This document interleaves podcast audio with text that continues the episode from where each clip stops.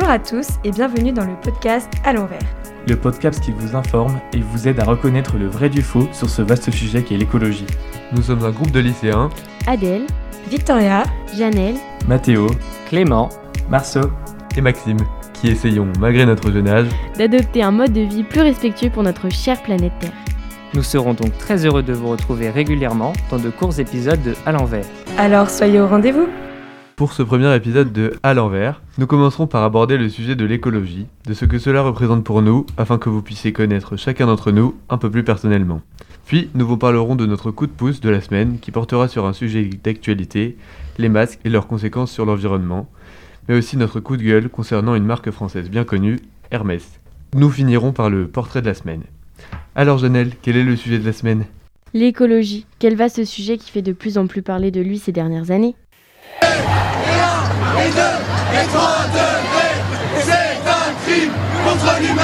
Cette clameur a résonné dans les rues de Paris cet après-midi. Un cri d'alarme lancé à l'unisson par des dizaines de milliers de jeunes. Un flot ininterrompu de lycéens, collégiens et étudiants qui ont défilé pancartes et banderoles à la main. Une foule révoltée mais surtout inquiète face au dérèglement climatique.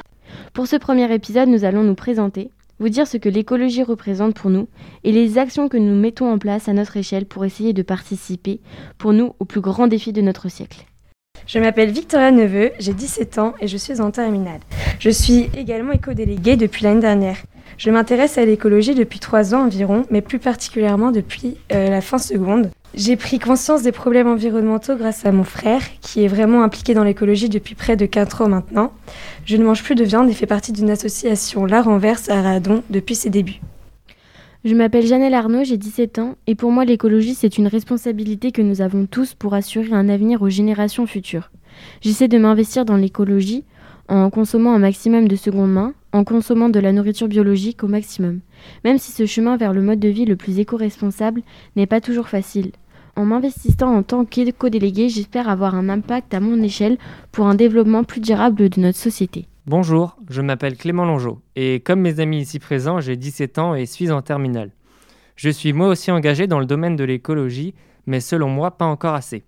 J'ai décidé de faire ce podcast dans le but de vous montrer que tout le monde peut faire facilement des efforts sans complètement bouleverser vos quotidiens. Je réduis mon, em- mon empreinte carbone notamment en privilégiant les transports doux, comme mon vélo ou encore les transports en commun pour me déplacer. J'évite aussi de commander des articles venant de l'autre bout de la planète sur Internet. L'écologie est selon moi la plus grande problématique du 21e siècle, et c'est pour cela que j'essaye de faire de mon mieux en restant en amélioration constante pour réduire mon empreinte carbone. Pour finir, malgré mon âge, je suis fan de politique et suis de très près les actions gouvernementales pour le climat. Je serais ravi de vous faire part des dernières nouveautés et rumeurs qui circulent sur le net pour vous informer. Bonjour tout le monde, je m'appelle Mathéo Tézé, j'ai 17 ans et je suis en classe de terminale.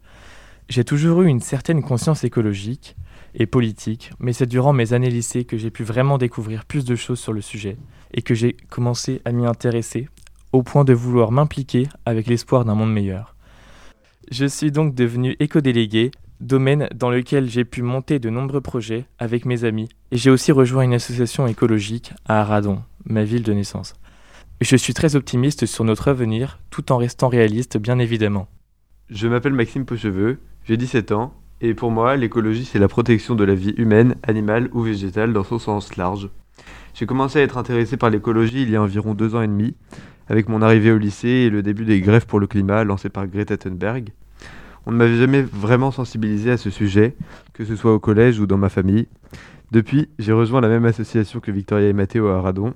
Je suis devenu éco-délégué et avec cette organisation, j'ai monté, avec Victoria, Mathéo et deux autres élèves, un projet d'éco-pâturage dans le lycée. C'est-à-dire que des moutons tondent une parcelle pour éviter d'utiliser des moyens plus polluants pour le même résultat.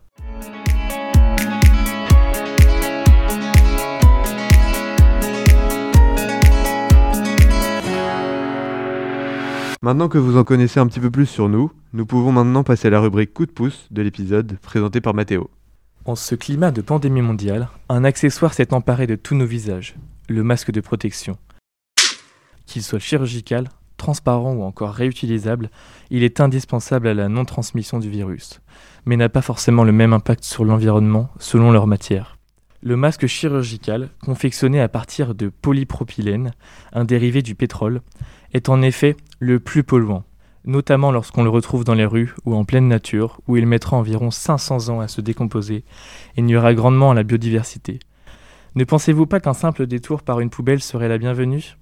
Il est tout de même préférable d'utiliser les masques réutilisables en tissu qui ont un impact bien moins conséquent sur l'environnement. Ils sont faciles à faire et si vous avez un petit peu de temps à consacrer, vous pouvez les faire chez vous. Si vous n'avez pas le temps, vous pouvez les trouver dans de nombreux magasins réels ou en ligne. En bref, s'il y a bien une leçon à retenir de tout ça, c'est de jeter vos masques dans la poubelle et de privilégier ceux qui sont réutilisables.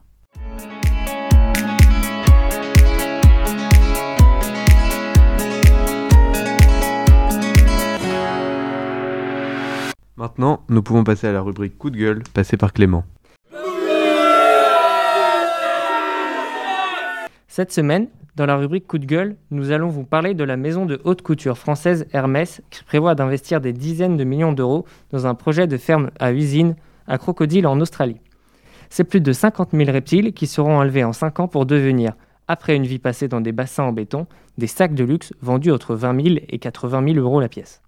La firme de luxe choisirait donc, en faisant perdurer cette pratique, délibérément d'ignorer les atteintes sociétales en matière de bien-être animal, surtout lorsque l'on sait que de nombreuses alternatives synthétiques existent sur le marché et que certains de ses concurrents comme Chanel y ont déjà renoncé.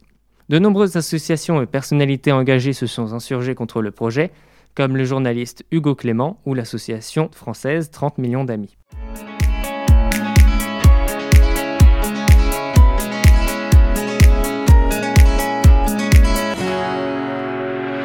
Affaire à suivre. Maintenant, nous pouvons passer au portrait de l'épisode. Pour chaque épisode de À l'envers, nous vous présenterons le portrait d'une personnalité ayant participé activement au mouvement écologique en France ou dans le monde. Je vous laisse donc avec Victoria. Cette semaine, nous vous présenterons Pierre Rabhi, qui est un paysan, écrivain et penseur français d'origine algérienne.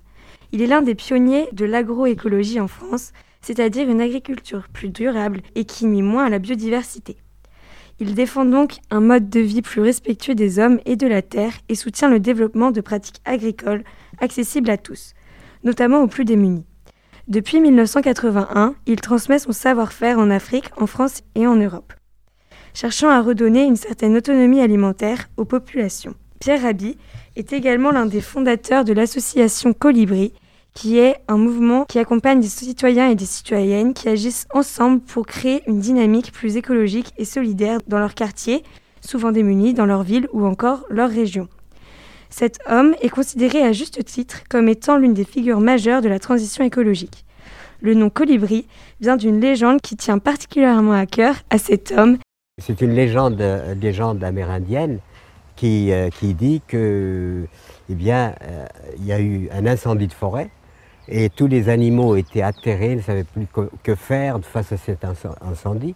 Et par contre, le petit colibri qui est magnifique, on, le confond presque avec un, on appelle ça l'oiseau-mouche, il a une autre caractéristique, c'est qu'il flirte beaucoup. Qu'il fréquente énormément les fleurs. Il est toujours le bec dans les corolles de fleurs et il, voltige comme ça. Alors lui, à l'occasion de, cet incendie, ben, il ne renonce pas. Il va prendre quelques gouttes d'eau euh, dans la rivière et il vient les jeter sur le feu. Et à un moment, il repart, donc il s'active. Et à un moment, le, et à, un moment, le tatou énervé par ce mouvement lui dit Mais, mais, mais qu'est-ce que tu fais, colibri? Tu sais bien que tu ne pourras pas éteindre le feu avec, avec tes gouttes d'eau. Et le colibri qui répond Je sais, mais je fais ma part. C'est avec cette belle leçon de morale que notre épisode touche à sa fin. Nous espérons que vous avez passé un bon moment en notre compagnie et nous vous souhaitons une bonne journée ou une bonne nuit en fonction de l'heure à laquelle vous nous écoutez. Merci et à très vite